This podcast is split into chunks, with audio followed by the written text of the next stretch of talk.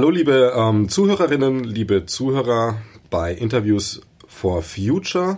Heute wollen wir uns ähm, ganz grob gesprochen um die Themen Klima und Energie bewegen und dazu dann auch noch ein paar spezielle Sachen, die sich ähm, auf Sachsen beziehen. Dazu habe ich mir den Hans-Jürgen Schlegel eingeladen, unter anderem Ingenieur, Referent für Energie- und Klimaschutz, in der Beratung auch in der Richtung tätig, ist Mitglied in, der Vereinigung zur Förderung der Nutzung erneuerbarer Energien, VEE, e, und auch in einigen weiteren Projekten beteiligt. Ähm, hallo, Herr Schlegel. Ja, ich grüße Sie. Woher kommt denn... Ich grüße Sie, Dominik. Ähm, woher kommt denn das Interesse an Klima und Energie? Das ja, das hat sich halt äh, einfach äh, so ergeben. Ich musste 1993 meine äh, Dozententätigkeit aufgeben, weil ich keine Studierende mehr hatte und bin dann in das sächsische Umweltministerium gegangen, dort im Geschäftsbereich, habe einige Jahre in Leipzig im damaligen äh, Stufa im äh, Umweltfachamt, staatlichen Umweltfachamt gearbeitet und dann 2001 im Sommer äh, hat das sächsische Kabinett äh, ein Klimaschutzplan äh, praktisch sich ausgedacht und den auch verabschiedet. Das war auch das erste und das einzige Mal, dass die sowas damals gemacht haben und das musste ja auch letzten Endes unter fachlich untersetzt werden. Und dann fiel einfach die äh, Wahl auf mich. Ich bin dann von Leipzig nach Dresden versetzt worden und habe dann äh, diesen Bereich Klimaschutz, erneuerbare Energien äh, aufgebaut. Und das habe ich dann, bis ich in die Rente gegangen bin, 2008 im Sommer, äh, habe ich das dann natürlich auch äh, äh, dort entsprechend gemacht und hat dieses Fachgebiet noch äh, sowohl nach innen als auch nach außen vertreten.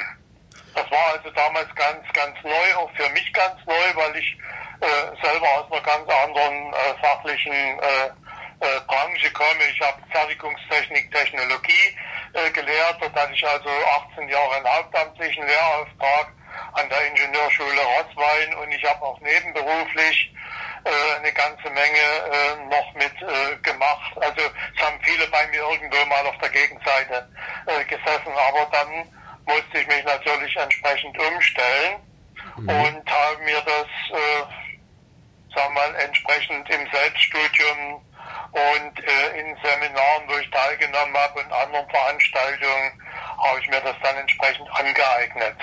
Also neben. Und heute mache ich das im 19. Jahr. Also neben den ganzen also Aufgaben. Ich habe ähm, nicht aufgehört 2008, hm? sondern eigentlich äh, dann bald noch mehr gemacht, denn da hatte sich ja dann eine ganze Menge an Kenntnissen und äh, vor allen Dingen auch mittlerweile dann schon an Wissen äh, angesammelt. Also man kann ja sagen, das du bist da, ja, bist da zufällig draufgestoßen, also durch, durch Berufswege da dazu gekommen und ja. dann dran hängen geblieben an dem Thema. Sozusagen. Wie eigentlich so, wie es so vielen gegangen ist, äh, nach der Wiedervereinigung, da sind sie dann zum Teil äh, Arbeitsbereiche, Arbeitsgebiete weggebrochen, aus allen möglichen Gründen. Und bei mir war es eben so, bei mir fehlten die Studierenden damals, die Schule wurde umgestellt, die haben dann Sozialpädagogen vorwiegend ausgebildet und das war natürlich nicht mein Fachgebiet. Okay. So, dann bin ich also dazu gekommen. Ähm, gehen wir mal zum Klima und Energie. Erstmal für die Zuhörerinnen und Zuhörer, dass man das so ein bisschen ähm, naja, unterscheiden oder ein ganz gutes Bild machen können. Also Klima ist erstmal Klima, Energie ist Energie. Wir Menschen erwirtschaften Energie, ähm, schaffen Energie, allerdings ja auch nicht aus dem Nichts. Und naja, wie man ja so weiß, jetzt ganz grob gesagt, ähm, Klima und Energie haben Wechselwirkungen. Was sind denn da so die hauptsächlichen Wechselwirkungen mit unserer Energieerzeugung und klimatischen Prozessen? Also ich habe beispielsweise für Vorträge und für Vorlesungen da mal speziell eine ganz einfache, übersichtliche Folie gemacht, um die Zusammenhänge zwischen Energie und äh, Klima mal äh, herauszustellen und äh, habe dann also aufgeführt die Energie, Energieträgerarten, äh, beispielsweise die fossilen Energieträger wie Kohle, Öl und Gas. Und äh, die werden natürlich dann im Rahmen der Energiewandlung in Strom und Wärme und möglicherweise auch in Mobilität äh, gewandelt. Also wir erzeugen ja nicht äh, äh, Energie, sondern wir wandeln die, wobei der Begriff äh, Energieerzeugung, der hat sich so halt eingeprägt und so viel falsch macht man dann natürlich auch nicht. Aber wie sieht das bei Kohle, Öl und Gas aus? Aus der Wandlung entstehen natürlich dann äh, Strom und Wärme und die verursachen Wirkung. Die angenehme Wirkung ist natürlich der Strom, das ist klar, das ist also die edelste äh, Form und frieren wollen wir natürlich auch nicht im Haus, also brauchen wir entsprechende Wärme. Aber das Ganze ist bei der Verbrennung von Kohle, Öl und Gas natürlich damit verbunden, dass hier klimaschädliche äh, Gase entstehen. Also ich nenne nur mal die drei, äh, die drei wichtigsten. Das ist das Kohlenstoffdioxid, äh, das ist das Methan, äh, CH4, was ja auch allen bekannt ist, und das ist das Lachgas N2O. Und diese Gase, die müssen natürlich in unserer Atmosphäre drin sein aber eben nur ein bestimmter Mindestanteil, damit wir überhaupt Lebensfähigkeit hätten. Wenn wir diese Gase nicht hätten, sondern wir hätten also beispielsweise nur unsere bekannte Luft, die aus Sauerstoff und aus Stickstoff besteht, und äh, dann wäre es also auf der Erde äh, sehr, sehr kalt. Um die minus 18 Grad hätten wir eine Durchschnittstemperatur und da wäre sicherlich Leben nicht möglich. Dadurch, dass wir äh, diese Gase da drin haben, die dann verhindern, dass äh, äh, die Wärme, die durch die Sonne natürlich eingestrahlt wird, gänzlich verloren geht. haben wir also angenehme Temperaturen, die zwischen 14 als Durchschnittstemperatur so äh, zwischen 14 und 15 Grad dort liegen. Genau das ist natürlich jetzt gestört. Dann haben wir natürlich weiter die Kernbrennstoffe, die also auch bei der Umwandlung für Strom und Wärme sorgen äh, möglicherweise ganz angenehm, vorwiegend als Strom, aber die Wirkung ist natürlich wieder, dass wir hochradioaktive Reststoffe behalten. Aber CO2 äh, äh, haben wir äh, oder andere Treibhausgase, wie wir sie ja nennen, die entstehen dabei nicht. Die entstehen aber möglicherweise im Vorfeld, nämlich beim Abbau von Uran, der ja praktisch als Kernbrennstoff dann in Frage kommt. Und dann haben wir weiterhin als Energieträger, was uns auch nicht unbekannt ist, wir haben die Sonne, wir haben mhm. den Wind, wobei äh, der Wind ist natürlich ein Abkömmling der Sonne, das Wasser ist ein Abkömmling der Sonne und auch die Biomasse. Also das sind so die, die vier wichtigsten äh, Energieträger, auch die werden äh, gewandelt oder lassen sich wandeln zu Strom und zu Wärme. Und die haben natürlich den äh, großen Vorteil, dass sie entweder CO2-frei sind, da gehen also keine Emissionen in die Atmosphäre, oder zumindest sind sie CO2-arm. Mitunter also auch neutral, wie es beim Holz ist. Wenn man Holz beispielsweise verbrennt, da kann man also Strom machen und man kann also auch die Wärme gewinnen. Aber äh, dann wird natürlich CO2 in die Atmosphäre emittiert. Aber das ist eben genau der Kohlenstoff, äh, der emittiert wird, der als vorher im, beim, im Wachstum äh, im Holz gespeichert worden ist. Holz hat übrigens so knapp 50 Prozent äh, Kohlenstoffgehalt und das ist ja die Grundlage dafür, dass sich das verbrennen lässt. Damit haben wir also auf jeden Fall schon mal einen äh, entsprechenden Zusammenhang äh, zwischen Energie und Klima hergestellt. Okay, also wenn man jetzt zum Beispiel ähm, die Treibhausgase nimmt, das sind äh, Wechselwirkungen, ähm, die im Endeffekt fürs Klima negativ sind. Also wir haben ja einen Stand an Treibhausgasen, der gesund ist und was wir jetzt zusätzlich reinblasen, das, das ist dann quasi genau. too much. Also wir haben ja praktisch äh, äh, zwei Treibhauseffekte. Wir haben den natürlichen Treibhauseffekt, das ist der, der das dafür sorgt, dass wir oder äh, gewährleistet, dass wir äh, mehr oder weniger gute Lebensbedingungen hier bei uns auf der Erde haben. Mhm. Äh, und äh, dann haben wir natürlich, äh, das geht mit der äh, mit der ersten industriellen äh, Revolution geht das los. Also um 1740 in England, um 1840 dann bei uns in Deutschland, den übrigen Staaten. Von da an wurde dann die fossilen Energieträger eingesetzt und äh, das hat also dann dazu geführt, dass zusätzliche Treibhausgase in die Atmosphäre gebracht worden sind. Und das bezeichnen wir dann als Anthropogen oder von Menschen verursachten Treibhauseffekt. Okay, der sich ja bekanntermaßen äh, negativ auswirkt. Ähm, ist jetzt vielleicht ein bisschen naiv. Überwiegend negativ, über, ja. ja. Gibt es positive Wechselwirkungen zwischen unserer Energieerzeugung und klimatischen Prozessen? Äh, also äh, wer in einer kalten Gegend beispielsweise wohnt, der mag das vielleicht als etwas angenehm empfinden. Ich will bloß mal das Beispiel von Grönland dort bringen. Mhm. Äh, im, Im Übrigen wird ja von den äh, Klimaleugnern oder äh, äh, Skeptikern wird ja immer wieder angeführt, Grönland sei mal grün gewesen. Da ja, hätte es genau. also gar kein Eis gegeben. Genau, das heißt ja auch Grönland wegen Grünland. Aber die Ränder von Grönland mhm. und äh, als Erik der Rote nach Grönland äh, geschiffert ist, äh, dann haben die natürlich dort äh, grüne Ränder gefunden, haben es äh, Greenland oder Grönland letzten Endes äh, dort äh, genannt. Und mittlerweile ist es so, dass also in Grönland äh, auch wieder etwas Landwirtschaft betrieben werden kann, vor allen Dingen in, in den Küstengebieten von Westgrönland. Und für die Leute mag das also durchaus angenehm sein. Und es mag auch durchaus angenehm sein, wenn einer äh, vielleicht in den nördlichen äh, Gebieten etwas mehr Wärme kriegt. Aber das ist natürlich dann, äh, der, derjenige vertritt dann schon wieder seine Partikularinteressen, also seine eigenen Interessen. Für die Menschheit insgesamt ist es nicht gut. Okay, also Und das merken wir ja, wo das jetzt praktisch hinläuft. Genau, also auf globale Sicht gesehen, es gibt den einen oder anderen, der einen Vorteil zieht, aber am Ende ja. ist es Im sehr negativ. Teil werden wir also keine Vorteile ziehen,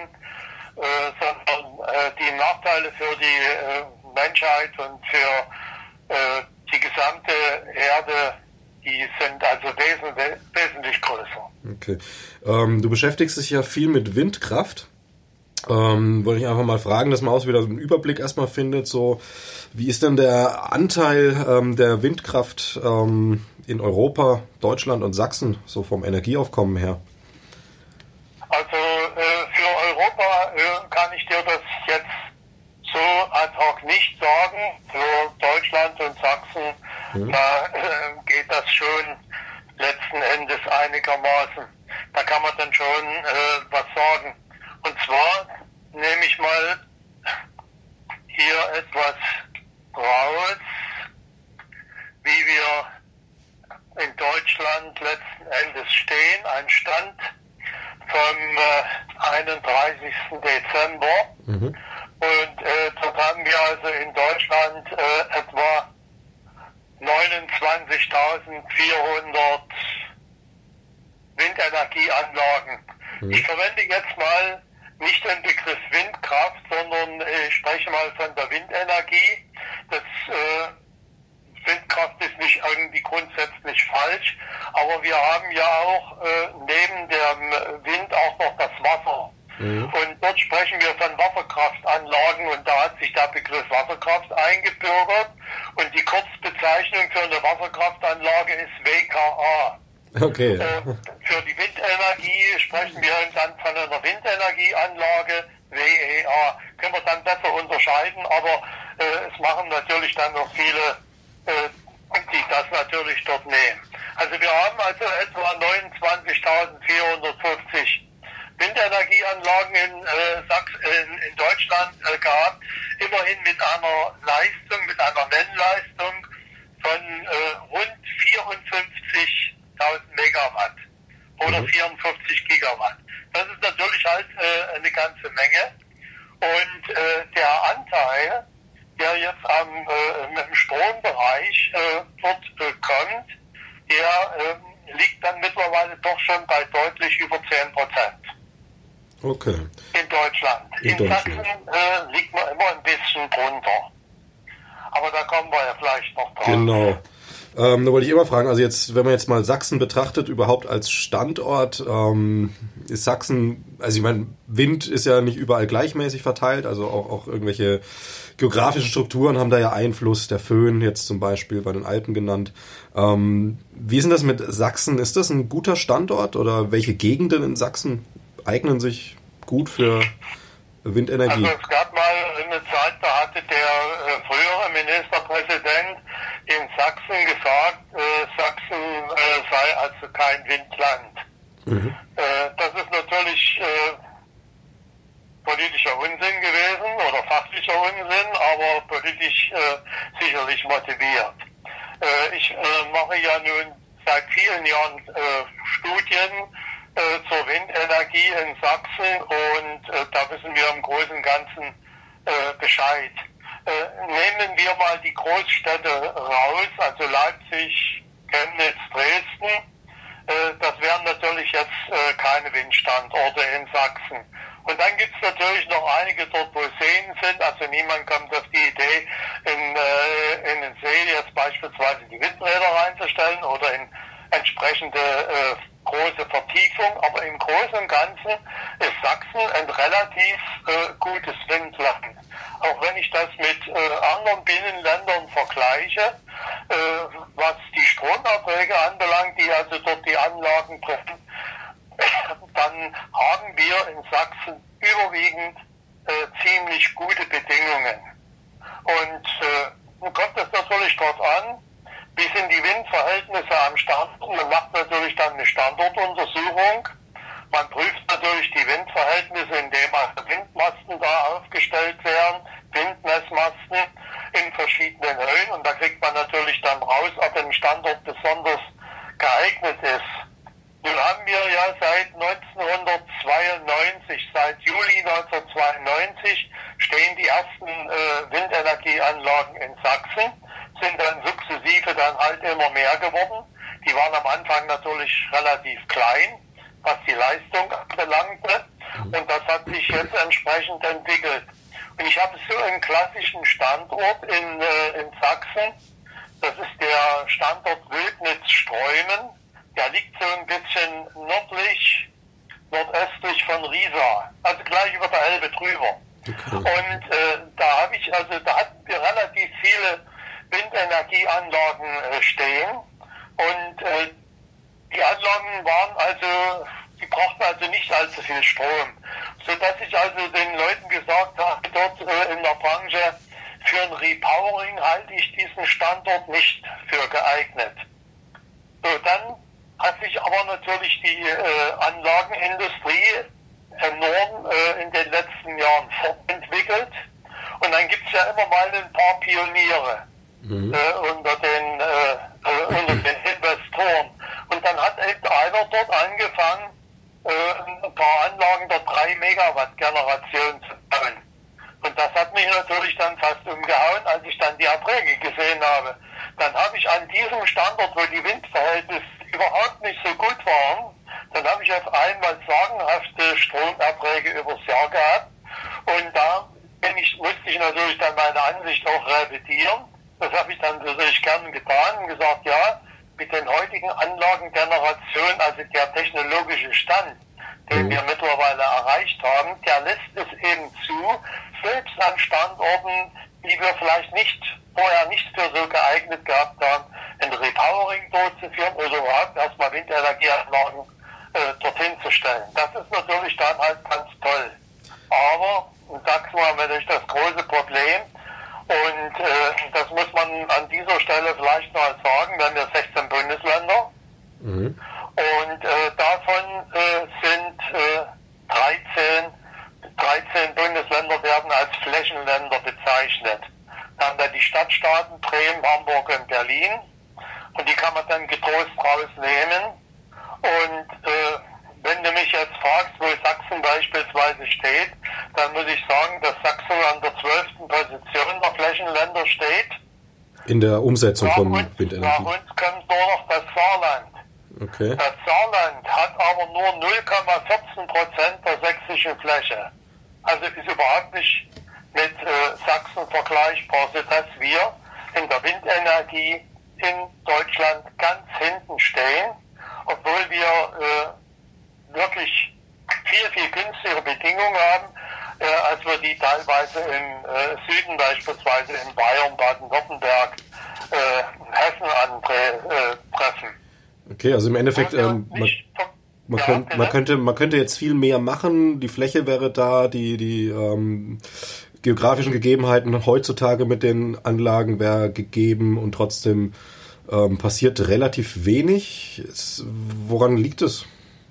Ja, das ist natürlich dann eine Frage, äh, eine Frage der Politik. Wir haben auf der einen Seite äh, 2002 das, das EEG, praktisch das Erneuerbare Energiengesetz äh, mhm. verabschiedet. Das hat uns schon mal ein Stück weit äh, vorangebracht, aber äh, dort muss ja nach dem Erneuerbaren Energiengesetz der Strom, der aus diesen Anlagen kommt, Windenergieanlagen, Photovoltaikanlagen, Wasserkraftanlagen, äh, Biomasseanlagen, der muss ja vorrangig abgenommen werden.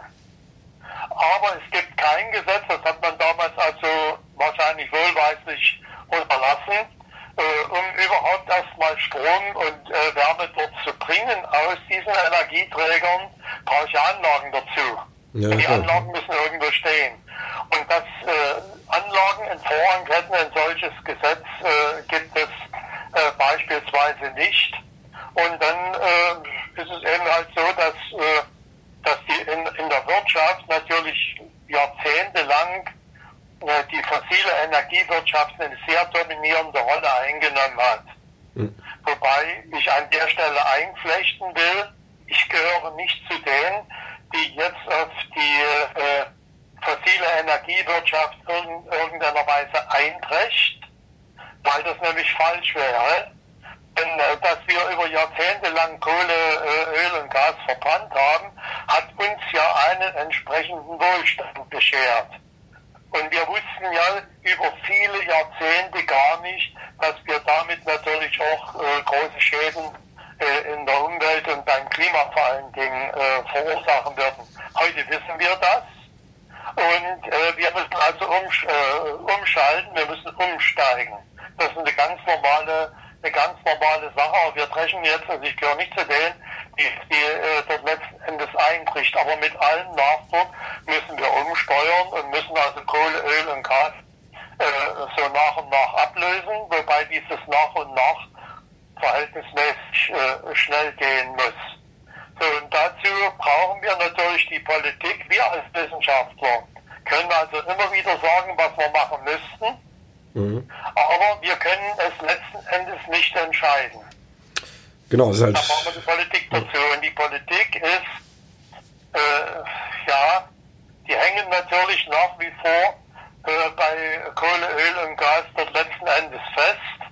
Und äh, ein sehr schönes Beispiel ist natürlich, äh, können Politiker sich äh, vehement beispielsweise für den Erhalt der Kohle einsetzen, dann können Sie natürlich, wenn Sie als Ministerpräsident in Sachsen abgetreten sind, dann auch eventuell Aufsichtsratsvorsitzender äh, bei äh, in der Braunkohle werden.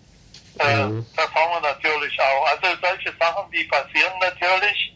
Äh, Politiker, die denken natürlich dann auch nicht immer an die äh, äh, an das äh, an die gesamte Gesellschaft. Sie denken dann auch manchmal sehr äh, ja, für sich. Also wenn man es jetzt hart sagt, könnte man sagen, der ein oder andere Politiker verkauft da das, äh, die Zukunft der Kinder für die eigene Karriere. Ja, das kann man, das kann man natürlich, wenn man das so ganz streng will, kann man das sagen und äh, falsch ist es letzten Endes nicht, denn das beweist sich ja auch immer wieder. So, und was, warum krankt denn die ganze Sache? Äh, ich habe das jetzt gerade mal für die Kollegen äh, herausgefunden, weil die sich da wieder beschwert haben. Da gab es also wieder äh, Einwendung, einmal durch die Bürger. Bürgerinitiativen in die, äh, äh, werden da initiiert mhm. und äh, dann gibt es natürlich heute äh, eine neue Partei in, in Deutschland, also können wir auch beim Namen nennen, die AfD. Die AfD ist äh, aus meiner Sicht eine reine Klimaleugnerpartei und die lehnt auch die Energiewende ab. Die wollen ja weiter in der Kohle bleiben und die wollen vor allem auch weiter äh, die Kernkraftwerke dort erhalten. Naja, laut. Und äh, dann wird natürlich alles versucht, wie man eventuell, gerade in der Windenergie, das gilt aber auch für die Photovoltaik, das gilt für Biogasanlagen, das gilt für Wasserkraftanlagen, wie man die entsprechend verhindern kann. So, und äh, beim Wind ist es so, da passt ja immer irgendwo etwas. Also ich werde Standorte auswählen, wo ich nicht gerade in einer Hauptvogel-Zugrichtung äh, drin bin. Und ich werde natürlich auch äh, die Windenergieanlagen nicht in die Vorgärten äh, der, äh, der Bewohner äh, äh, dort setzen und so viele Sachen mehr. Und dann haben wir natürlich in Deutschland seit 1935, das wären also jetzt 85 Jahre, mhm. haben wir das. Da ist das Reichsnaturgesetz, Reichsnaturschutzgesetz praktisch in Kraft getreten. Aus dem ist dann letzten Endes das Bundesnaturschutzgesetz äh, dann in der Bundesrepublik Deutschland äh, geworden. So, das war damals ein sehr vorbildliches Gesetz. Und das ist es vielleicht auch heute noch. Und die Anfänge der, äh, des Naturschutzes, die reichen bis ins 19. Jahrhundert zurück und die waren auch schön in der Weimarer Verfassung verankert. Mhm. Da hat natürlich noch keiner über Klimafragen müssen sprechen. Und jetzt ja, kommt die ganze Sache, dass wir zwar ein Naturschutzgesetz haben, wo alles Mögliche verboten ist und wo alles Mögliche geschützt werden muss oder sollte. Und äh, wir haben kein Klimaschutzgesetz. Als, äh, als äh, Gegenpartner dazu. Mhm. Denn mittlerweile werden ja durch äh, die Klimaveränderung auch viele Bereiche im Naturschutz verändert. Und ich sage dann, äh, dass sowohl in Vorlesungen als auch in Vorträgen, Klimaschutz, das ist Naturschutz. Also Klimaschutz gibt es, es gibt den Naturschutz, es gibt den Umweltschutz und äh, die meisten Leute werfen das alles durcheinander, die denken, das ist alles eins, ist es aber natürlich nicht. Und heute müsste das Primat der Klimaschutz haben und da muss man natürlich dann abwägen. Ich kann ja keine Art schützen, ich will das bloß mal sagen, in den Alpen mhm. haben wir natürlich eine äh, gigantische Eisschmelze in den Gletschern. Und wir haben aber, äh, wenn man also denkt, dass in den Gletschern niemand lebt, dann stimmt das natürlich nicht. Wir haben viele Tiere, die sind an bestimmte Höhenstufen gebunden und in den Alpen ist bei 4710 Meter ist Schluss. Höher geht's nicht. Also verdrängen jetzt dort Pflanzen und Tiere in die Höhe. Manche werden das Glück haben, werden über die Alpen drüber hinauskommen und werden vielleicht nach Norden äh, wo sie dann wieder Lebensbedingungen finden. Aber im Großteil wird das nicht. Diese Tiere werden einfach entsprechend verschwinden. Und wir haben natürlich auch äh, Wanderungsbewegungen, äh, nicht bloß bei den Menschen, sondern wir haben auch bei Tieren und Pflanzen Wanderungsbewegungen von der Alpen-Südseite, also aus dem Mittelmeerraum weiter nach Norden, die dann hier eingreifen und die die ganze Ökologie letzten Endes verändern und äh, weiß Gott nicht immer positiv. Ja, also das, das ist das, was wir heute eigentlich brauchten. Wir haben bisher noch kein Glück gehabt. Das, was die Bundesrepublik, die Bundesregierung verabschiedet hat, diesen Klimaplan 2050, das ist kein Klimaschutzgesetz, so wie wir das brauchten, so wie im Naturschutzgesetz eine Vielzahl von Einzelmaßnahmen da drin wären. Mhm. Naja, das ist ja das Ding mit dem Klimaschutz, ähm, Klimawandel, auch, auch Artensterben, all diese Aspekte, das halt sehr schleichend passiert. Also wenn man sich die Unterschiede jetzt anschaut, meinetwegen das Insektensterben in den letzten 30 Jahren, gab es ja auch bekannte Studie. Ähm, das ist halt, naja, wenn man jetzt gestern und heute vergleicht, ist nicht viel passiert, aber wenn man dann von vor zehn Jahren und heute vergleicht, äh, passiert halt doch einiges. Nur wir spüren es halt nicht direkt. Ja, und alles spürt man natürlich nicht. Auch den, den, den Klimawandel allerdings, äh, den, äh, oder die Klimaveränderung, die können wir natürlich mittlerweile hier äh, bei uns auch schon ganz gut äh, spüren. Mhm. Also wir haben ja diese beiden Hitzesommer 2018 und äh, 2019 gehabt, aber es gab auch so einen 2014 Hitzesommer, 2003 und wenn du dir das dann mal anguckst, dann sind also die Abstände zwischen den Jahren nun weiß Gott nicht mehr groß. Ja, klar. Und, äh, äh, viele sagen also beispielsweise, ja, wir haben keine Vögel mehr und so weiter. Äh, die Vögel, ähm, die brauchen natürlich entsprechende Futtergrundlagen. Und wenn du zwei solche Hitzesommer gehabt hast, dann fehlen denn die Würmer und dann werden viele Sachen, die sind einfach nicht da gewesen. Im Gegensatz in den Wäldern beispielsweise, da haben sich natürlich die Bogenkäfer äh, dort vermehren können, wie verrückt. aber äh, das passt nicht für alle, für alle Vögel und äh, für alle Tierarten äh, als, als Vordergrundlage. Mhm. Also da ist natürlich eine Riesenmenge passiert und dann äh, in der Natur äh, äh die Vögel, die wir draußen haben die Tiere, die im, im, im Wald und in freier Feld ist nur äh, leben, die füttern wir natürlich nicht. Die müssen sich selber letzten Endes versorgen. Wenn die kein Futter mehr haben, haben sie weniger Nachwuchs und dann äh, dauert es gar nicht so lange, dann äh, sind sie in irgendeiner Weise weg. Manche profitieren natürlich auch davon. Die Wildschweine zum Beispiel. Ja, die Wildschweine profitieren unheimlich davon, weil ähm, mittlerweile der Mais äh, in unserer Gegend sehr, sehr gut wächst. Viele Bauern äh, bauen entsprechend äh, größere Flächen mit Mais an, äh, um ihre Tierbestände zu versorgen. Und dort fühlen sich die Wildschweine natürlich sehr wohl. Und äh, die haben natürlich dann äh, äh, eine entsprechend große Menge an Nachwuchs. Und äh, die sind dann natürlich nicht immer gern gesehen, weil die auch sehr, sehr viele Schäden dann anrichten. Mhm. Nicht bloß jetzt hier, indem sie über die Straßen rennen und dann in Autos reinlaufen und äh, dann zu schweren Unfällen äh, führen, sondern äh, die graben ja ganze Vorgärten um und was weiß ich was halt alles und die können also auch äh, äh, äh, die, die graben die im, in einer Nacht graben die große Flächen um und schon ist der Schaden natürlich da. Naja, und dann auch noch für die Insekten ist ja auch nochmal ein ganz großer Schaden durch Mais, äh, weil Mais einfach null Nektar, also keinen Nektar abgibt. Und dann halt ja. sehr, sehr viel Fläche ist dann mit einer Pflanze voll, die zwar unsere Nutztiere ähm, versorgt. Das Wildschwein freut sich auch, aber die ganzen Bestäuber finden immer weniger. Deswegen machen die Bauern ja beispielsweise schon solche Blühstreifen, das siehst du jetzt an Straßenrändern. Mhm.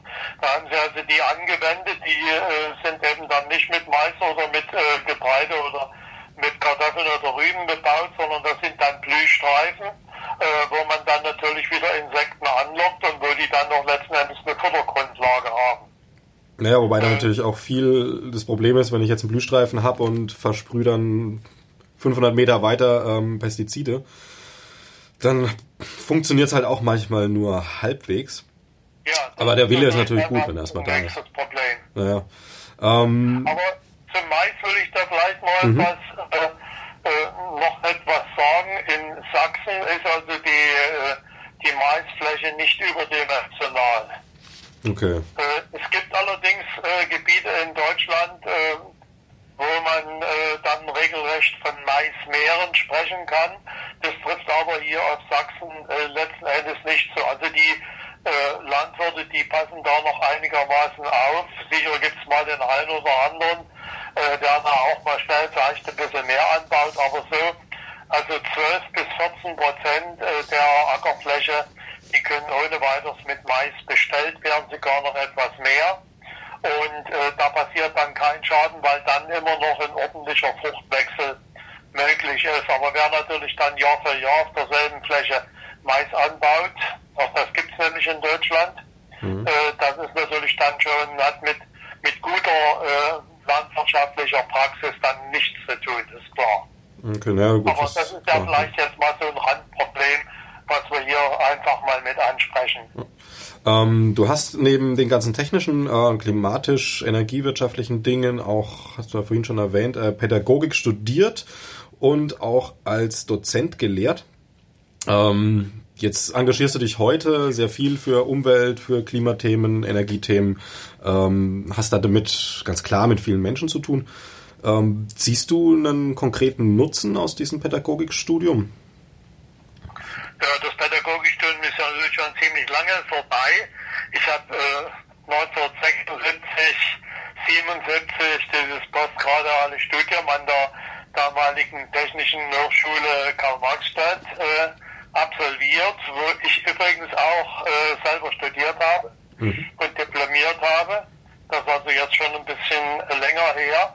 Aber äh, langfristig äh, hat man natürlich doch einen äh, gewissen Vorteil davon. Denn das Studium endete natürlich auch, äh, oder äh, wir mussten also eine, eine Prüfung, eine Prüfungsvorlesung ablegen und die Prüfungsvor für die Prüfungsvorlesung musstest du natürlich dort äh, ein entsprechendes Programm einreichen in fünf Minuten Schritten. Mhm. Also 100 Minuten, die Vorlesung ging über 100 Minuten. Und das dann in fünf äh, Minuten Schritte Und dann in fünf musstest du praktisch das, was du machtest, lehrmäßig, in fünf Minuten Schritte musstest du dann aufteilen. Und da haben die natürlich dann halt äh, große Obacht gelegt. Ich habe dann auch immer zu meinen Studierenden gesagt, das ist natürlich eine, sowohl für mich eine Hochleistungsveranstaltung als auch äh, für Sie äh, als Zuhörer. Und äh, damals gab es natürlich nichts Elektronisches, sondern es wurde alles an der Tafel gemacht. Die Tafeln kennst du ja vielleicht noch, ja. die also dann vierfach äh, rechts und links aufklappbar sind, sodass vier Felder äh, dann äh, entsprechend da sind. Mhm. Und die waren natürlich dann von links oben bis rechts unten entsprechend äh, vollgeschrieben. Also ich habe natürlich auf jeden Fall profitiert davon. Auch ähm, wie macht man es, wie tritt man dann vor den äh, vor den jungen Menschen und später natürlich dann auch äh, vor den etwas älteren auf, wie sie mir ja dann begegnet sind, als ich äh, dann in diesem Fachgebiet äh, meine ersten Vorträge und Vorlesungen äh, gehalten habe. Ja, okay. saßen ja dann nicht irgendwelche Studierende vor mir, sondern da saßen ja selber äh, äh, ausgebildete Akademiker vor mir. Und sicherlich auch mal. Sicherlich auch mal welche, die da äh, eine andere Meinung hatten oder einfach, ne, ich sag mal, Klimazweifler. Ja, also andere Meinung, das hat man natürlich letzten Endes dort auch äh, genügend äh, erlebt. Das erlebe ich auch heute noch. Aber ich muss sagen, ich habe damals, äh, als ich äh, angefangen habe, öffentlich aufzutreten, habe ich denen von Anfang an gesagt, äh, ich rede nicht einfach nur über das äh, Energiethema, wie mhm. das leider so viele machen. Das sind die spezialisiert, sondern ihr müsst wissen, wie die Zusammenhänge sind. Und das ist natürlich dann bei mir äh, das Klima. Mhm. Denn genau. äh, wie soll ich denn, wenn, wenn das Klima alles gut ist, muss ich ja gar nichts verändern. Da muss ich nicht schützen. So, und äh, da muss ich also, da kann ich doch weiter mit Kohle und, äh, äh, und Öl und äh, Gas oder unbedarft arbeiten. Aber dem ist ja nicht so. Und das muss man den Leuten natürlich letzten Endes beibringen.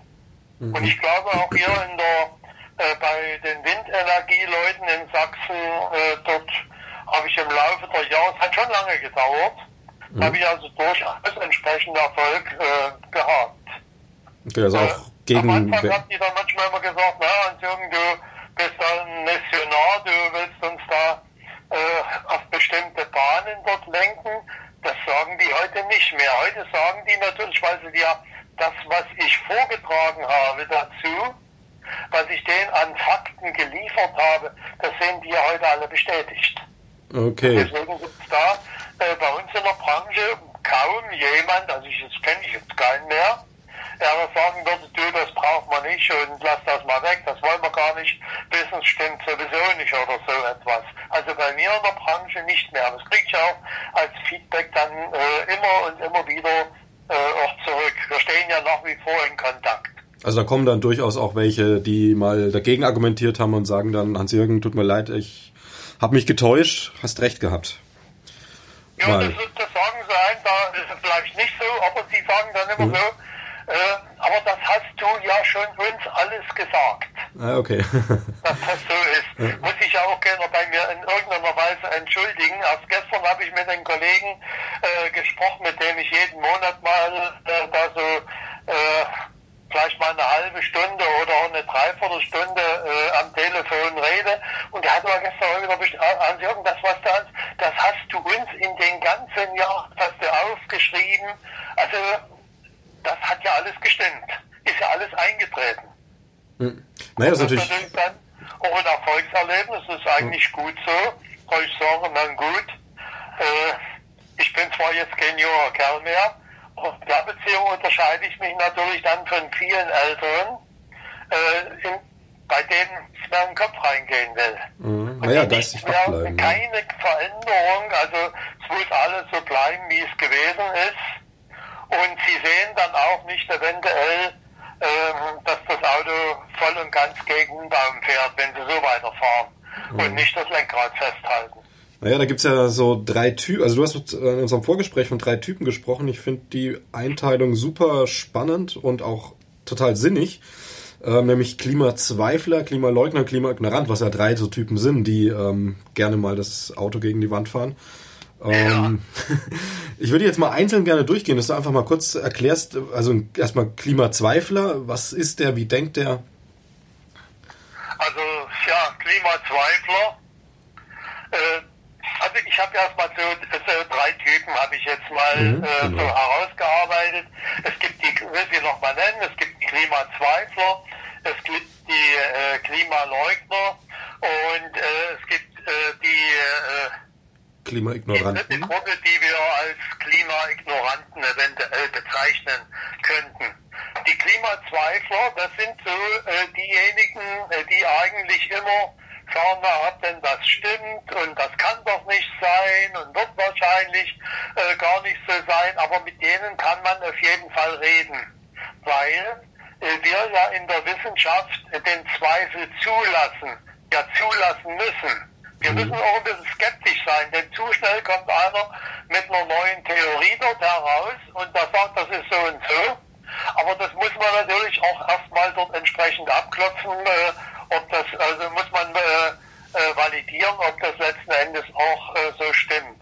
Also mit den Klima, Klimazweiflern kann man auf jeden Fall reden und äh, ich glaube, dass man dort mehr als die Hälfte dann auch in diese Richtung dort bringen kann, dass die dann sehen, Mensch, das stimmt ja alles, habe ich ja mit erlebt, das habe ich dort letzten Endes gesehen. Also ich bin in den Alpen gewesen vor ein paar Jahren, da war der Gletscher ja noch bis dahin und jetzt geht er bloß noch bis dorthin. Der ist jetzt hochgeklettert und dergleichen mehr. So, und dann gibt es natürlich die Klimaleugner. Mhm. Das ist eigentlich so eine Truppe äh, wie diejenigen, die äh, behaupten, die Amerikaner seien nicht auf dem Mond gewesen. Ja, das, äh, die sind diejenigen, die es in die Welt gesetzt hat, die leben jetzt alle nicht mehr, die sind alle ausgestorben, aber die haben meistens irgendwo wieder äh, äh, Nachahmer letzten Endes äh, gefunden. Und äh, bei den Klimaleugnern, die sagen erst einmal, gibt's alles nicht. Treibhauseffekt gibt es nicht. Es gibt weder einen natürlichen und es gibt schon gar keinen anthropogenen Treibhauseffekt. Alles macht die Sonne und dann gibt es noch die kosmischen Strahlen und dann gibt es noch dieses und jenes. Also das sind ganz, ganz schwierige Leute. Und äh, die sind aber auch dann in ihrer Meinung, in ihrer Ansicht so festgefahren, dass man mit denen eigentlich nicht diskutieren kann. Mhm. Äh, also, da wird auch wissenschaftliches Denken funktioniert da einfach dann nicht. Ja, obwohl die dann äh, zum Teil also auch aus der Wissenschaft kommen. Okay. Also man kann jetzt nicht sagen, dass das ein in irgendeiner Weise dumme Leute. Also ich gucke mir das ja beispielsweise an. Es gibt in Deutschland gibt es ja hier einen Verein, nennt sich EIGE, Europäisches Institut für Klima und Energie, mhm. eingetragener Verein. Äh, darfst du jetzt nicht denken, dass das ein großes Institutsgebäude ist, was dahinter steht, aber immerhin, die haben einen Briefkasten in Jena. Ah, ja, einem gut. relativ modernen Gebäude haben sie einen Briefkasten und da drinnen müssen sie auch ein kleines Büro haben wo dann ähm, zumindest zeitweise ein oder zwei Studierende dort Telefondienst leisten. Ansonsten sind das vorwiegend also ältere Männer, die eigentlich viele in meinem Alter schon sind, also deutlich über die 70 und dann in ganz Deutschland irgendwo verstreut, verstreut und die dann natürlich ihre The äh, Theorien ähm, dann von sich lassen. Die sind zum Teil extrem gefährlich. Mhm. Nicht, weil sie zu viele wären, sondern weil es nur wenige sind. Und wenn dann einer von denen Professor ist, einer ist Strömungsprofessor und der andere, der ist äh, Elektrotechnikingenieur, der ist das und das und die sagen, wir befassen uns damit und das, was die Klimaforscher dort alles äh, äh, dort äh, herausposaunen, das stimmt halt alles nicht. Ja, aber wie, wie kommt es zustande? Für, also für viele Leute, die einfach gestrickt sind, die sich gar nicht mit diesen Sachen beschäftigen. Äh, da ist das oftmals sehr einleuchtend und deswegen haben die also eine große, Breit, eine große Breitenwirkung. Naja, und der das Professor sagt was, das muss schon stimmen. Ist ja auch noch so eine Denke, aber. Ja, also, wie, kann doch, wie, kann ich mir das vorstellen? Ich meine, ohne Wissen kann man es doch gar nicht nachprüfen. Naja, klar. Aber wenn jetzt jemand, also wenn jetzt jemand Wissenschaftler, meinetwegen ähm, Strömungstechniker ist, das ist ja, also der muss ja auch in seinem Bereich ähm, Sachen erst dann, darf, darf die erst dann als gegeben ansehen, wenn die wirklich bestätigt sind, beziehungsweise umgedreht. Der muss ja ähm, nachvollziehbare Daten analysieren können. Und beim Klimawandel. Das, das, das müsste ja, das müsste man meinen. Aber äh, wenn das nicht so ist, aber für den äh, Normalbürger, also der sich jetzt mit diesen Sachen da nicht äh, beschäftigt, ähm, der seine Kenntnisse aus der Zeitung nimmt mhm. oder zum Teil aus dem Internet, aber äh, von dem, was da so äh, alles dort kommt, Social Media, was ja heute alles so rumgeistert, äh, da kannst du das äh, letzten Endes nicht äh, in irgendeiner Weise erwarten. Mhm. Und äh, ich habe mal äh, dazu mal eine These entwickelt. Ich lese dir die mal äh, vor. Okay. In der Klimathematik geht es nicht darum, ob eine oder mehrere unterschiedliche Meinungen zu den Klimaveränderungen vertreten werden können oder vertreten werden müssen, sondern es geht ausschließlich um die von der Klimaforschung bestätigten realen Fakten. Wissenschaftlicher Konsens in der Klimaforschung in Klammern. Die die vom Menschen verursachte globale Klimaerwärmung erklären. Das ist eigentlich das Entscheidende. Und das wird natürlich von den Klimaleugnern eben dann in der Tat geleugnet. Hm. So, und dann gibt es die dritte Gruppe, die wir oder die ich jetzt als Klimaignoranten bezeichne. Mhm. Und dort, das trifft vorwiegend auf die Politikerinnen und Politiker zu.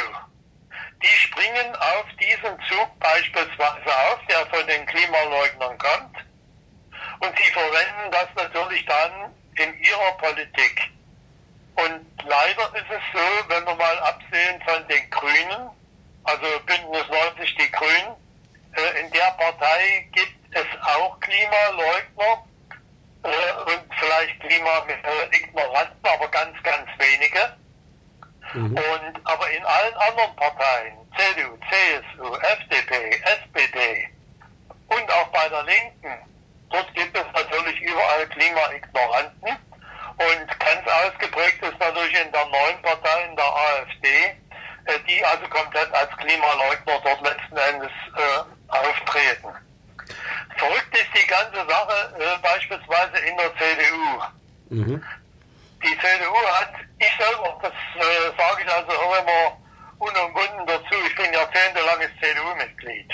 Okay. Äh, wir haben natürlich viele Gemeinsamkeiten, das ist klar, weil in Klima und Energie gibt es also zwischen mir und äh, vielen äh, Parteimitgliedern äh, nicht die geringste Gemeinsamkeit. So, aber äh, jetzt dazu, wir haben einen Berliner Kreis. Also das ist so eine, ja, so eine Gruppe, äh, die sich da zusammengefunden hat, schon vor ein paar Jahren. Und dieser Berliner Kreis, der hat genau ein Klimapapier äh, zwei Tage danach herausgebracht, als der amerikanische Präsident Donald Trump verkündet hat, die USA treten aus dem Pariser Klimaabkommen aus. Mhm. So, wer waren die Verfasser? Also die, diese Gruppe muss was vielleicht äh, an die 40 Leute äh, muss die beinhalten. Wer waren die Verfasser? Der Verfasser war ein Physiker, und er hatte eine Mitgehilfin, das war eine Studienabbrecherin im BWL. So, okay. nun könnte man natürlich wieder denken, ein Physiker, ne, der versteht ja was von der Sache. Ein promovierter Physiker. Sollte schon, ja. Äh, ja, promovierter Physiker. Ne? Sagen, ja. Da müsste er von der Sache was verstehen. Ja, klar. Der hatte aber nach seinem Studium bis zu dem Zeitpunkt, als er im Bundestag eingetreten ist, da hat er elf Jahre in der Pharmaindustrie gearbeitet. Der hat also nicht einen einzigen Tag im Bereich Klimaforschung gearbeitet. Aber die haben dann ein Papier ausgebracht, das sei alles falsch, was von den Klimaforschern äh, dort kommt. Ich weiß gar nicht, ob sie das PIC, das Potsdam Institut für Klimafolgenforschung, dort äh, mit benannt haben, aber wahrscheinlich ist, so, äh, ist das doch so gewesen. Also wir haben das alles in Frage gestellt, sei alles falsch und sind dann genau auf diesen Zug von äh, Trump aufgesprungen. Und die hatten natürlich, da sind eine ganze Reihe Leute drin in diesem Berliner Kreis, die auch wiederum in der CDU-Bundestagsfraktion eine, ja, einen entsprechenden Einfluss haben. Das ist dann schon eine ganz verrückte Sache. Naja, dann kommt. Und jetzt gibt hm. es noch eine zweite Gruppe in der CDU, CSU, die nennt sich Werteunion. Hm, Ja, die ist ja jetzt mittlerweile ein bisschen auf den Radarschirm gekommen in den letzten Monaten. Ja, Aber erzähl äh, mal, die ja. äh, Werteunion, äh, die hat am 30. Dezember 2019, also einen Tag vor Jahresende, haben die ein Klimamanifest veröffentlicht. Und in diesem Klimamanifest steht natürlich auch wieder aller Unsinn drin, wo die ganzen Fakten, äh, was von der Klimaforschung kommt, was dort entsprechend geleugnet wird. Die sind natürlich weiter für Kohle und Atom. Die wollen also nichts verändern und äh, äh, die werfen uns natürlich vor, wir würden die Wirtschaft tot machen. Wir wollten Deutschland hier in die Steinzeit äh, zurückbringen, was natürlich alles gar nicht stimmt. Und auch hier wird es interessant, wer sind die Autoren? So, äh, der Hauptautor ist ein promovierter Chemiker, der natürlich nie auf dem Klimagebiet gearbeitet hat. Die haben unheimlich viel äh, Literaturangaben und die Literaturangaben, ich habe geguckt, die waren dann alle bei eigen, also die dann alle von der Klimaleugnerseite dort letzten Endes kamen. Und das Schönste war, die äh, Zweitautorin oder Mitautorin, das ist dann eine Hamburger Rechtsanwältin, äh, die aber auch äh, dazu neigt, äh, sehr in rechtes Gedankengut äh, sich verstrickt zu haben, äh, schon in der Vergangenheit. Also vom Fach ist da nie einer mit dabei gewesen. Okay. Und äh, das ist natürlich dann ganz, ganz schlimm. Und in der AfD gibt es dann einen Abgeordneten aus, äh, aus Sachsen hier, äh, der kommt aus, äh, äh, aus äh, Hoyerswerda, Carsten Hilse heißt der. Mhm. Der ist bei der Polizei gewesen, also praktisch Polizei, äh, Polizist. Der äh, vertritt also im Bundestag für die AfD diesen äh, Bereich Klima. Und der, ste- der natürlich Sicherheit nie eine Stunde irgendwo äh, in einem Universitätshörsaal gesessen hat. Der stellt sich dorthin und sagt, alles, was die Klimaforscher dort gebracht haben, sei alles falsch und sie würden jetzt den Kampf äh, gegen diese Klimaschutzmaßnahmen und alles, was weiß ich was, führen. Sicherlich lachen da die ganze Menge darüber im Bundestag, weil die sagen, es kann ja halt gar nicht sein, was da für Nichtfachleute dort äh, letzten Endes ankommen. Aber es ist eben halt so. Naja, und die Fachleute sind ja auch nicht in der Bevölkerung. Also wir würden es vielleicht verstehen, aber ähm, jetzt, ich sag mal, der einfache Bildleser, der hört dann, Professor sowieso sagt, Klimawandel gibt's nicht. Und dann glaubt das einfach. Das, das ist dann natürlich so. Und, äh, aber hier in dem Fall ist es ja sogar einer, der, äh, wo also auch der Laie erkennen müsste, der kann ja davon überhaupt gar keine Ahnung. Und das kann er sich ja auch gar nicht in kurzer Zeit anlesen. Also wenn ich jetzt mal bedenke, äh, ich habe ja nun äh, einen Großteil meines Lebens wissenschaftlich gearbeitet. Ich habe allerhand Jahre gebraucht, bis ich, äh, sagen wir mal, dann auch auftreten konnte. Also ich habe ungefähr zwei Jahre, habe ich, äh, es waren knapp zwei Jahre her, äh, als äh, mich die, die erste Organisation gebeten hat, äh, bei ihnen vorzutragen. Das musste ja Hand und Fuß haben. Da saßen ja dann auch schon eine ganze Menge Fachleute drin. So, und äh, bis ich weiter äh, äh, mich vortasten konnte, da muss ich ja mir nicht bloß Kenntnisse aneignen, sondern ich muss die Kenntnisse ja auch äh, in Wissen, äh, muss ich die ja umwandeln. Da muss man sich ja damit persönlich auseinandersetzen. Da musst du viel lesen, da musst du vieles probieren und äh, da musst du selber Studien und so weiter äh, entsprechend verfassen, die dann auch andere wieder begutachten. Also man- das machen die ja alles nicht, spielt doch bei denen da gar keine Rolle. Also man muss halt quasi einen Blick für die Details entwickeln und für die Zusammenhänge. Ja, ja. Also das ist schon halt eine schwierige Sache und deswegen krankt das natürlich auch. Also mir haben zum Beispiel Politiker gesagt, äh, waren zwei aus SPD zu unterschiedlichen Zeiten. Äh, dem einen, der eine hatte mich mal eingeladen für die, äh, zur SPD-Fraktion, weil ich da einen Vortrag äh, dort gehalten habe. Haben die sich alles mutig angehört, haben viel aufgeschrieben und haben viel gefragt. Und ich habe dann hinterher mit dem äh, entsprechenden dann, der es organisiert hat und der da einen Hut auf hatte, habe ich dann gesprochen, gesagt, wir müssen aus der Kohle austreten. Da dort der Schlegel, ich wohne dort, das ist mein, äh, das ist mein, äh, dort, dort leben meine Wähler. Mit mir gibt's keinen Kohleausstieg. Hm. So, der sitzt heute im Bundestag da drin. Und ähm, das ist ein Nachfolger dann im, äh, im sächsischen Landtag, mit dem dem, dem wurde ich mal vorgestellt und äh, ja, so, das ich habe schon von Ihnen gehört und so. Und dann habe ich auch gesagt, ja, wir müssen aus der Kohle aussteigen. Das sag ich, wenn Sie mir die Arbeitsplätze bringen, äh, dann bin ich dafür, aber ohne den geht's nichts. Also äh, das sind meine Wähler dort und äh, so ist das ja dann letzten Endes in der Politik. Die denken letzten Endes daran, in vier Jahren äh, ist eine Bundestagswahl, Bundestagswahl und in fünf Jahren ist im Landtag eine Wahl und wenn ich dort weitermachen will, kann ich nichts machen, was die, was die Wähler nicht wollen. Das ja. ist dann so. Ist da die Politik nicht vielleicht auch gefragt, das besser zu kommunizieren? Weil jetzt ähm, natürlich keiner will irgendwelche Einschneidungen. Also jeder will erstmal so viel Luxus wie möglich für so wenig ne, tun und so weiter. Aber ähm, im Endeffekt muss man es den Leuten vielleicht auch einfach erklären, dass der Erhalt der, der ähm, fossilen Energieträger einfach einen größeren Schaden anrichtet. Also den Willen kann man ja bei der Bevölkerung erzeugen, oder?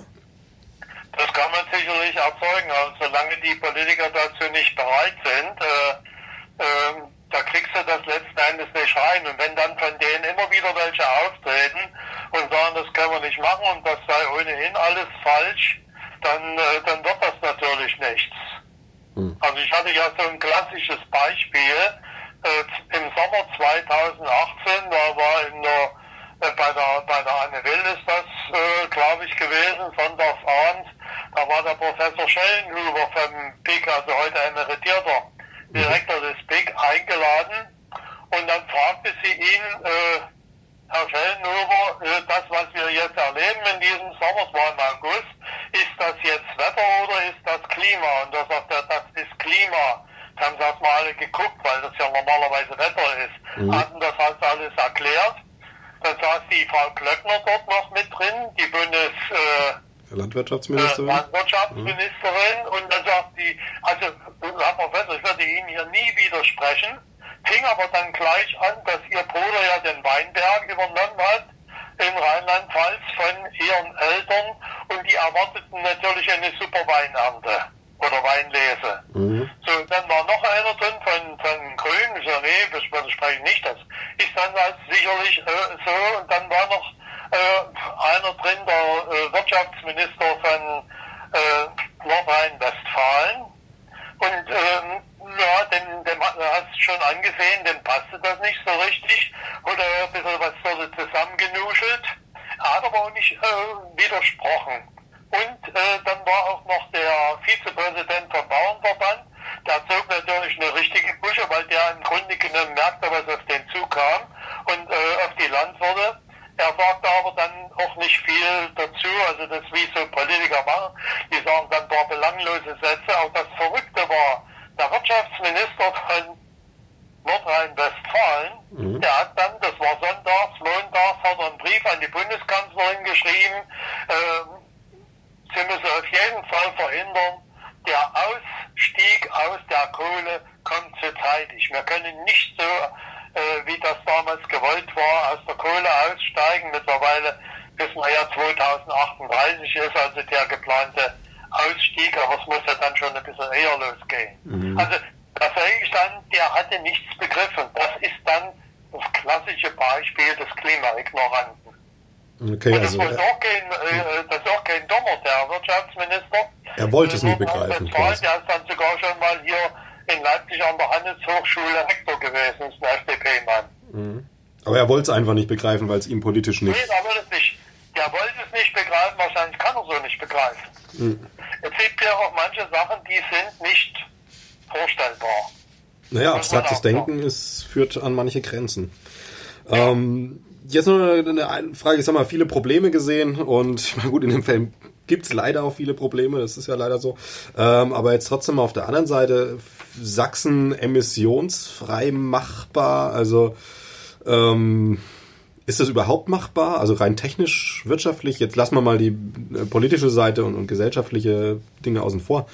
Aber wäre das theoretisch umsetzbar, Sachsen in einem Jahr äh, klimaneutral zu machen in der Energiewirtschaft? Äh, also ich habe hier mal äh, die Forderung von Fridays for Future für den Klimaschutz mhm. ausgenommen. Äh, Kohleausstieg bis 2030 als Fragezeichen hinter gemacht. 100 Prozent erneuerbare Energieversorgung bis 2035, Fragezeichen dahinter. Netto Null bis 2035 erreichen, Fragezeichen. Und äh, dann kommt da noch so ein paar Sachen. Ende der Subvention für fossile Energieträger, entförderter Kohlekraft abschalten, CO2-Steuer auf alle Treibhausgasemissionen und laut Umweltbundesamt sollte die Tonne 180 Euro kosten. So, nun war es natürlich, ob äh, das jetzt letzten Endes alles so einfach geht. Das äh, auf dem Papier geht letzten Endes alles. Das, das muss man, das muss man dazu sagen. Und äh, ich habe 2008 mal im Auftrag der Grünen zusammen mit einigen Kolleginnen und Kollegen eine Studie für Sachsen gemacht, ob wir in der Lage wären, Sachsen zu 100 Prozent aus erneuerbaren Energien zu versorgen. Mhm. Der äh, Zielkorridor damals äh, war 2020, also dieses Jahr. Also auch die, Anla die Anlagen dazu, auch alle in Sachsen, also quasi. Nur Sachsen. Nur die Sachsen. Studie war nur auf Sachsen bezogen. Mhm. Und äh, das ist auch also ziemlich viel geworden. Äh, dazu, wir haben das also untersucht. Ich habe also dort, äh, weil ich federführend äh, die Studie gemacht habe, habe ich mir dann eine Reihe von Fachleuten für die einzelnen Gebiete hinzugezogen, weil man alle, äh, selber kann man ja gar nicht alles alleine machen. Mhm, okay. Und wir sind dort zu dem Schluss damals gekommen, immer den technologischen Stand von 2008 mhm. zugrunde, gelegt, äh, zugrunde gelegt haben, dass wir 2020 ungefähr 80 Prozent äh, zumindest unseres Stromverbrauchs in Sachsen hätten können aus den erneuerbaren Energienträgern äh, abdecken. das, das äh, ist also auf jeden Fall möglich gewesen unter den heutigen Bedingungen, wenn wir jetzt diese Studie wiederholen würden, da können wir nur sagen, mit dem heutigen technologischen Stand wären wir auf jeden Fall in der Lage, Sachsen zu 100 Prozent beim Strom äh, als erneuerbaren Energieträgern, also Wind, Sonne, Biomasse und Wasserkraft äh, zu versorgen, wobei die Schwer äh, Punkte dabei Windenergie und äh, Wasserkraft wären. Okay, und das, der, können, das können wir machen. Und der Aufwand. 2010, 11 habe ich dann für die äh, Grünen wieder eine Studie gemacht. Dort wollten sie das äh, zur Windenergie wissen. Also wenn wir repowern, damals war ja schon äh, das Repowering in aller Munde. Und äh, die Studie habe ich dann 2011 veröffentlicht, auch wiederum mit äh, äh, Kolleginnen und Kollegen zusammen auch den ganzen naturschutzfachlichen äh, äh, Rahmen beleuchtet, wir haben den rechtlichen Rahmen beleuchtet, also alles mit entsprechenden Fachleuten und wir mhm. waren dort zu dem Ergebnis bekommen, dass wir in der Lage sind, 35 Prozent unseres Stromverbrauches in Sachsen nur als rein rechnerisch als Windenergie abzudecken. Und also 35 Prozent, das ist schon allein, aber auch wieder unter dem Gesichtspunkt äh, des Technologiestandes von 2010, 11. Mhm, wo sich wahrscheinlich einiges getan hat. Wenn ich wiederholen würde, mhm. dann äh, kommt natürlich halt was ganz anderes raus. Also das ist dann schon mehr oder weniger äh, erstaunlich. Und äh, ich gucke jetzt gleich mal, ich hatte da mal eine Folie halt dazu gemacht. Mal mhm. sehen, ob ich die jetzt auf die Schnelle so finde, wie das dann immer so ist. Hast du dir viel äh, zurechtgelegt und dann ist es irgendwo. Naja, die Zeit nehmen wir uns. Wir werden aber heute letzten Endes äh, in der Lage, mit gar nicht so sehr viel äh, Windenergieanlagen, allerdings mit großen Anlagen, mhm. dass wir äh, auf jeden Fall nur mit Wind rein rechnerisch den Strombedarf von Sachsen decken könnten. Okay, und wir, also mit den Techniken, die es heute gibt und ja, natürlich ein bisschen den, äh, Investition. Auf den, auf den, technischen Stand dann äh, letzten Endes von, äh, von heute wären wir ohne weiteres in der Lage, die, den Strombedarf äh, abzudecken.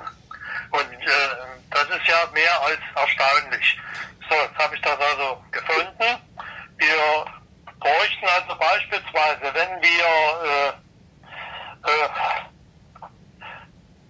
wenn wir Anlagen äh, der 3 Megawatt äh, Klasse nehmen würden, dann bräuchten wir in Sachsen äh, 2460 solche Anlagen und äh, könnten also dann über 22.000 Megawatt, äh, über 22.000 Gigawattstunden Strom äh, äh, praktisch damit äh, bereitstellen, in die Netze einspeisen. Und äh, wenn wir die äh, 4 Megawatt Klasse nehmen, die uns mittlerweile äh, zur Verfügung steht, dann bräuchten wir statt 2460 Anlagen nur noch 1845 und würden dieselbe Menge Strom in die Netze einspeisen können. Okay. Und äh, wir würden dazu eine Bruttofläche in Sachsen von äh, 369 Quadratkilometer brauchen. Also auch das ist ja immer so ein äh, Problem, dass sie sagen, ihr verbraucht so viel Fläche. Mhm. Und da muss man aber beispielsweise äh, wissen, äh, für eine 3 Megawatt Anlage veranschlagen wir heute äh, eine Bruttofläche von 15 Hektar. Mhm. Aber um die Maschine aufzustellen, brauchen wir nur ein Hektar. 100 mal 100 Meter. Okay. Und wo, so, wie kommen diese... Das andere ist im Grunde genommen der Abstand, äh, damit wir weitere Maschinen aufbauen können, weil wir die nicht dicht bei dicht stellen äh, können. Die müssen weit genug auseinander stehen, aber die Fläche dazwischen, die kann natürlich äh, jeder Landwirt äh, so wie bisher nutzen. Und für eine Anlage der 4 Megawatt Klasse da brauchen wir 20 Hektar brutto. Aber die Aufstellfläche, wo die Maschine steht, mhm. die verändert sich nicht 100 mal 100 Meter und das ist ein Hektar. Okay, also der ist wirklich weg, den kann man jetzt nicht irgendwie äh, mit Blühpflanzen begrünen, groß, den kann man nicht bewirtschaften, aber das sind 100 mal 100 Meter. Das ist das, was dann tatsächlich dort letzten Endes an, an Fläche mhm. verloren geht, aber ist ja auch kein Vergleich jetzt mit, mit Straßen und was wir jetzt alles so haben. Was wir jetzt äh, beanspruchen, ist relativ äh, geringe Fläche. Die Bruttofläche hört sich groß an, aber wir müssen die Maschinen natürlich weit genug auseinanderstellen. Das haben wir heute äh, auch immer wieder, dass die Maschinen zu dicht stehen und dass sie dann nicht den Ertrag bringen, den sich dann vielleicht alle erhoffen, den okay. Stromertrag. Und das ist dann aber auch wieder politisch motiviert. Man steckt alle an eine Region oder, oder wie kommt es zustande? Weil ich meine, ein Techniker muss ja wissen, dass die äh, Windräder einen gewissen Abstand brauchen und sollte ja darauf bestehen. Ja, aber also die, da sind wir ja schon bei dem Punkt, wo es um die Flächen geht, um die Flächenbereitstellung. Mhm. Wir haben in Sachsen äh, vier regionale Planungsverbände und äh, diese Flächenbereitstellung Windenergie wird äh, über diese regionalen Planungsverbände äh, gestaltet. Und die regionalen Planungsverbände, die haben wieder sogenannte Verbandsgeschäftsstellen, dort wo eigentlich dann Fachleute sitzen. Mhm. Und äh, im Großen und Ganzen muss ich sagen, es sitzen durchaus Fachleute, was die Windenergie anbelangt, sitzen durchaus Fachleute drin. Aber äh, die regionalen Planungsverbände, die werden natürlich durch die Landräte gesteuert. Okay. Also auch wieder Vorschläge in den und. regionalen Planungsverbänden, wenn ja jeder denkt, das sei eine, eine völlig demokratische, äh, ein völlig demokratisch organisierter Verband, der, äh, der hat dann ein, paar Vorstellungen zu viel. Dort bestimmen die Landräte. Also im Die Endeffekt. Landräte haben das Sagen. Und die Landräte haben natürlich in Sachsen haben wir zehn Landräte. Die kommen alle aus der CDU. Dann haben wir natürlich äh, die äh, drei kreisfreien Städte, also Leipzig, Dresden und äh, Chemnitz. Da sind es die Oberbürgermeister, die sind auch mit da drin. Aber auf deren Flächen, da passiert ja dann in der Regel eigentlich nicht so viel. Die werden also dann zur Windenergie nicht die äh, äh, nicht so stark äh, dort entsprechend äh, fokussiert sein. Also einer von den Landräten ist immer der Vorsitzende von diesem äh, regionalen Planungsverband und dann ist es ja so, kannst du dir vorstellen, wenn du irgendwo angestellt bist, dann musst du natürlich ein bisschen das machen, was dir dein Vorgesetzter vorschreibt. Mhm. So, und wenn jetzt eben die Landräte sagen, wir sind keine Freunde der Windenergie, weil das bei unseren Bürgern nicht so ankommt, dann äh, müsst ihr euch wohl was einfallen lassen. Wie man das vielleicht verhindern kann oder hinausziehen kann. Das ist ja immer so eine juristische Sache, die kann niemand beweisen. Mhm, Naja, klar. Aber man weiß, wie es in der Politik abläuft. Irgendwo kommt was zustande, wo ist denn das gemacht worden? Also da wird bestellt und der kriegt dann eine Order und dann ist es eben halt so. Und wir sind also in der Beziehung nicht vorangekommen. Das Schlimme ist, dass, äh, dass die regionalen Planungs, über die regionalen Planungsverbände diese Verteilung da vorgenommen wird, die Flächen bestimmt werden, dass die Landräte indirekt äh, Einfluss haben, dass beispielsweise äh, die, die Klimabestrebungen, wie sie eigentlich äh, äh, im, im Bund ja beschlossen wurden, also der Bundestag hat ja 2016 das Pariser Klimaabkommen ohne Stimmenthaltung, ohne Gegenstimme akzeptiert, zugestimmt. Mhm. Und einen äh, Tag später, glaube ich, oder zwei Tage später, hat auch der Bundesrat einstimmig zugestimmt. Das ist ein völkerrechtlicher, äh, eine völkerrechtlich äh, verbindliche Vereinbarung, die wir erfüllen müssen. Also die 2 Grad oder die 1,5 Grad, die es nicht wärmer werden äh, sollte, die muss natürlich jetzt auch entsprechend äh, umgesetzt werden. Und das kann ich natürlich nicht irgendein Landrat überlassen, dass der übers Wohl und Wehe der Menschheit mitbestimmt. Sondern da muss eine klare Vorgabe geben, aber die gibt's nicht. Und die Landräte sitzen enorm fest im Sattel, denn die werden ja nicht für fünf Jahre gewählt oder vier, sondern die werden für sieben Jahre direkt gewählt vom Volk. Okay. Und die kriegst du Ja. nicht raus. Und wenn der Landrat sagt, ich will das nicht, dann will er das eben nicht. Da kannst du denen auch nicht in irgendeiner Weise beikommen. Also wenn die Politik dort dann nicht grundlegend was ändert, wenn die den Vorgaben macht, das und das habt ihr umzusetzen, dann kommen wir natürlich dort auch nicht entsprechend weiter. Hm. Und da passiert dann Folgendes. Im regionalen Planungsverband äh, Region Chemnitz, da gehört also Heuer, ich wohne im Kreis Mittelsachsen, äh, gehört da letzten Endes mit dazu. Äh, die beiden, äh, die sich also mit der Windenergie dort beschäftigt haben, die haben ganz intensiv über Jahre gearbeitet. Natürlich ein paar hundert Einwendungen äh, von den Gegnern, die dann äh, letzten Endes immer kommen. Und auf einmal tauchte ein Papier auf, haben sie eine Studie machen lassen an der TU Dresden. Äh, wie könnten wir denn in den vorhandenen äh, Vorranggebieten, wo schon Windräder stehen, wie könnten wir denn das machen, dass dort noch ein paar mehr Windräder hingestellt werden können?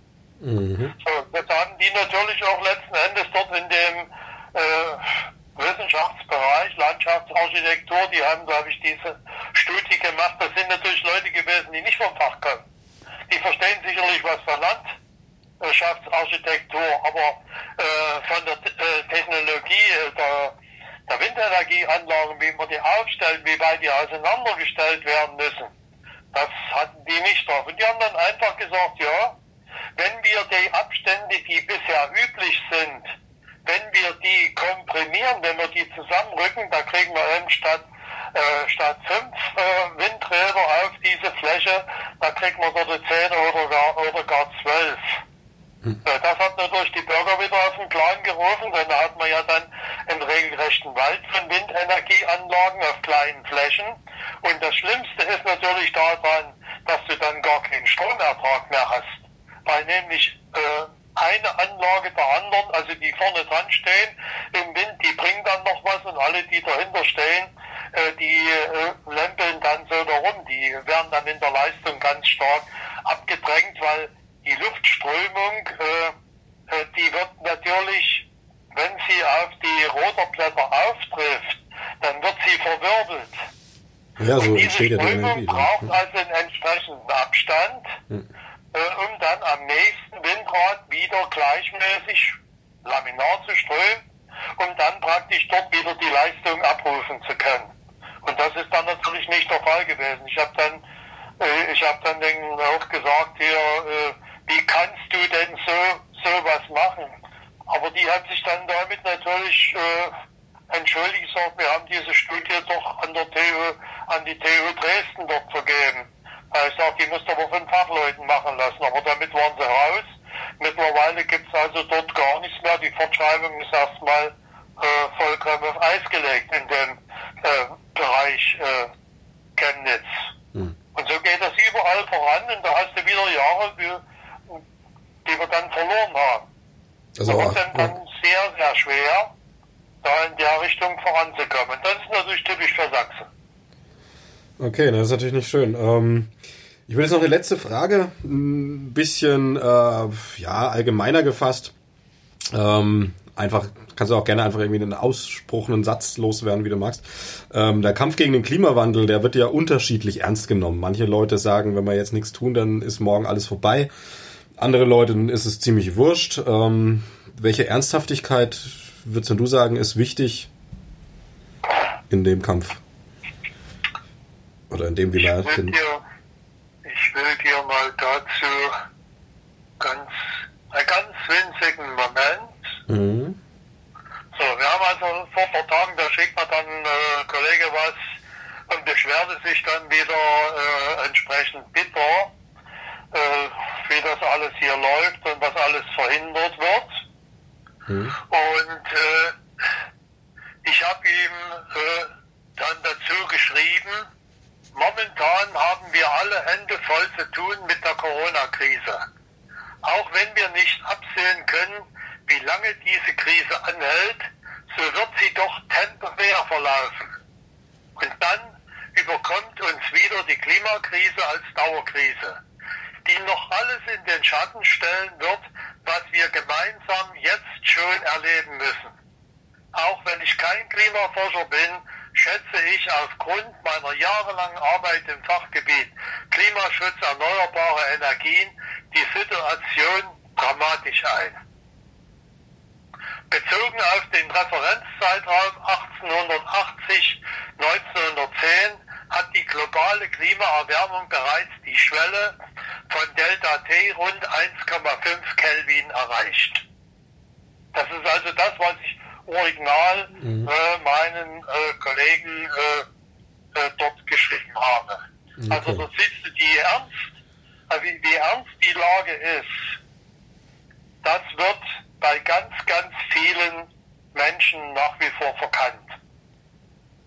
Das ist eigentlich das, woran man drehen müsste, weil die Politik sich wiederum auf ganz viele Menschen, eben auf die Wähler zurück beruht, beruft und sagt. Also ich muss irgendwann mal äh, den Menschen gegenüber ehrlich sein.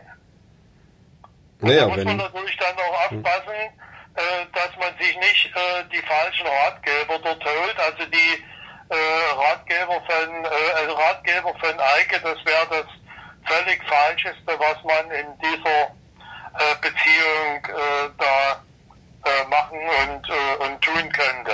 Ja, die, diese also. Es ist ganz wichtig, sich auf die Leute zu äh, fokussieren, die auf diesem Gebiet jahrelang äh, entsprechend arbeiten. Und da und, ist ja eigentlich klar. Da sind wir ja zum Glück in Deutschland hervorragend aufgestellt. Also wir haben ja mit äh, dem Potsdam Institut für Klimafolgenforschung haben wir eines der führenden Klimaforschungsinstitute in der Welt. Die gehören äh, zu den ersten fünf. Mhm. Das ist natürlich enorm was. Und äh, im Jahr werden etwa 20.000 äh, Klimastudien veröffentlicht. Die kann natürlich kein Mensch kennen, aber es gibt natürlich dann immer wieder ganze Gruppen, die dann alles wieder entsprechend äh, sortieren und die eben seriöse Forschung machen. Und deswegen verbietet sich das dann auch schon dann solchen Leuten zu glauben, äh, Glauben zu schenken, die überhaupt gar keine Forschungsarbeiten auf dem Gebiet machen. Oder die dann bloß in äh, verschiedenen Studien äh, der Klimaforschung drin rumstöbern und dann suchen, ob vielleicht was äh, falsch sein könnte oder ob es da nicht doch Zweifel und äh, dergleichen gibt und ähm, dann immer wieder sagen, also guckt mal an, dem ist natürlich gar nicht so. Also wie zum Beispiel eben diese Eike, die man ja, sagen wir mal, suffisant äh, als Büro im ähm, äh, Briefkasten bezeichnen kann. Ja. Ähm, also keine eigene Forschung, keine Studien, kein gar nichts, auch keine wirklich, äh, keine, keine Klimawissenschaftler sind, aber ähm, jetzt von zum Beispiel der AfD die Klimapolitik maßgeblich beeinflussen und damit dann Klimastimmung machen, Meinungen beeinflussen. Genau, der, äh, äh der Vizepräsident äh, von, von Eike, der hat eine Viertelstelle bei diesem Carsten Hilse, bei den Bundestagsabgeordneten. Mhm. Und der bringt dem natürlich zum Klima seine Geschichten. Und äh, der Vizepräsident von Eike, der also auch selber AfD-Mitglied ist, der hat natürlich auch äh, äh, diesen Klima-Energieteil äh, dort mit äh, in ihrem Parteiprogramm äh, verantwortet. Das mhm. haben die im Wesentlichen dann auch letzten Endes so äh, übernommen. Das ist ja klar, wenn du solche Leute dort hast und die auf und die dann auch noch auftreten lässt. Das ist übrigens auch immer wieder unser Problem in, der, äh, in, de, in den Medien, dass man den Leuten dort äh, Gehör schenkt, dass man die auftreten lässt. Also ich bin dort äh, grundsätzlich äh, dagegen, dass die äh, dort ein Podium letzten Endes äh, mhm. bekommen. Es ist für Staat im Grunde genommen, äh, darf das äh, nicht sein. Aber ich meine, es lässt sich nicht so ohne weiteres verhindern. Naja, es gibt ja einen interessanten Aspekt, nämlich äh, dass diese Wissenschaft, äh, die journalistische ähm, Regel zum Ausgleich der der ähm, Meinungen. Das heißt, wenn neun, wenn von 100 Leuten 99 sagen, der Klimawandel ist menschgemacht und einer sagt nicht, dann lädt man einen der 199 ein und den anderen und hat natürlich dann ja. dieses Gefühl von äh, die ich habe dann 50% Wissenschaftler da sitzen, die sagen ja Klimawandel ist menschgemacht, 50% also von diesen zweien 50% sagen nein und das ist ja dann ein ganz anderer Eindruck, der entsteht. Das ist ja ein genau. so. Und dazu äh, will ich da einfach mal, so wie ich das äh, mal schriftlich äh, formuliert habe, äh, das sonst lese ich ja nun in meinen Vorträgen nun nicht unbedingt ab aber manchmal muss man sich auch was aufschreiben. Und das war in Diskussionen mit den Klimawandelleugnern über die anthropogen verursachte globale Klimaerwärmung im öffentlichen Raum, vor allem in den Medien sowie in Institutionen. Praktisch deren mediale Aufwertung ist grundsätzlich abzulehnen, da die Klimaerwärmung durch Treibhausgase CO2, CA4, N2O O3, also Ozon ist das, etc., mhm. genau den physikalischen Gesetzen und nicht den Fake News der Leugner folgt. Okay. Das habe ich also entsprechend äh, formuliert und äh, damit ist also auch meine Position klar und im Grunde genommen auch die, vor allen Dingen die Position der, der Klimaforscher. Genau, manchmal Aber muss es eben. Wie du schon sagst, also wenn ich von 99 ein einlade und den einen Gegner, dann habe ich ja schon mal 50 Prozent eine andere Meinung und äh, das äh, dort krankt natürlich auch noch dran in der Aufklärung. Genau. Aber da müssen die Medien natürlich auch mal endlich nachbessern. Ja. Da wäre jetzt auf jeden Fall ein Journalist mal interessant als Gesprächspartner, was der dazu sagt. Äh, Hans-Jürgen Schlegel, ich danke dir fürs Interview. Sehr erhellend. Und ich habe jetzt auch ausführlich gemacht, das würde ich aber auch einfach so behalten. Ähm, ja, erstmal vielen Dank. Und falls du noch irgendwie ein letztes Wort loswerden willst, wäre jetzt noch der Moment. Ja, ich habe mich also durchaus gefreut, dass äh, ich jetzt hier ganz unerwarteterweise ein Podium bekommen habe und äh, konnte doch äh, gerne mal einige Ausführungen zu den Fragen von Klima und äh, äh, Energie, insbesondere in erneuerbaren Energien, äh, machen. Und ich will einfach mal noch sagen, dass die ersten drei Monate in Deutschland so abgelaufen sind, dass wir äh, rund 52 Prozent unseres Stromverbrauches allein aus Wind, Biomasse, PV, Strom und Wasserkraft abdecken konnten. Das ist also doch schon mal äh, ein recht gutes Ergebnis. Auf der anderen Seite, wenn wir jetzt äh, die Anstrengungen nicht weiterführen auf diesem Gebiet, dann werden natürlich die äh, gesteckten Ziele überhaupt nicht erreicht und dann äh, wird es dann schwierig, äh, das äh, 2-Grad-Ziel, äh, dass wir es nicht übertreffen, kaum möglich sein. Aber wir dürfen keinen Fall aufgeben, selbst wenn es schwierig ist. Wir müssen unbedingt weitermachen und ich setze dort nochmal auf äh, die Aktion von Fridays for Future. Wenn hier alles vorbei ist mit Corona, dann werden wir sie auch wieder auf der Straße sehen und dann werden wir und müssen wir den Druck von unten äh, weiter erhöhen. In dem Sinne, da danke ich dir nochmal, dass du mit mir dieses Gespräch geführt hast.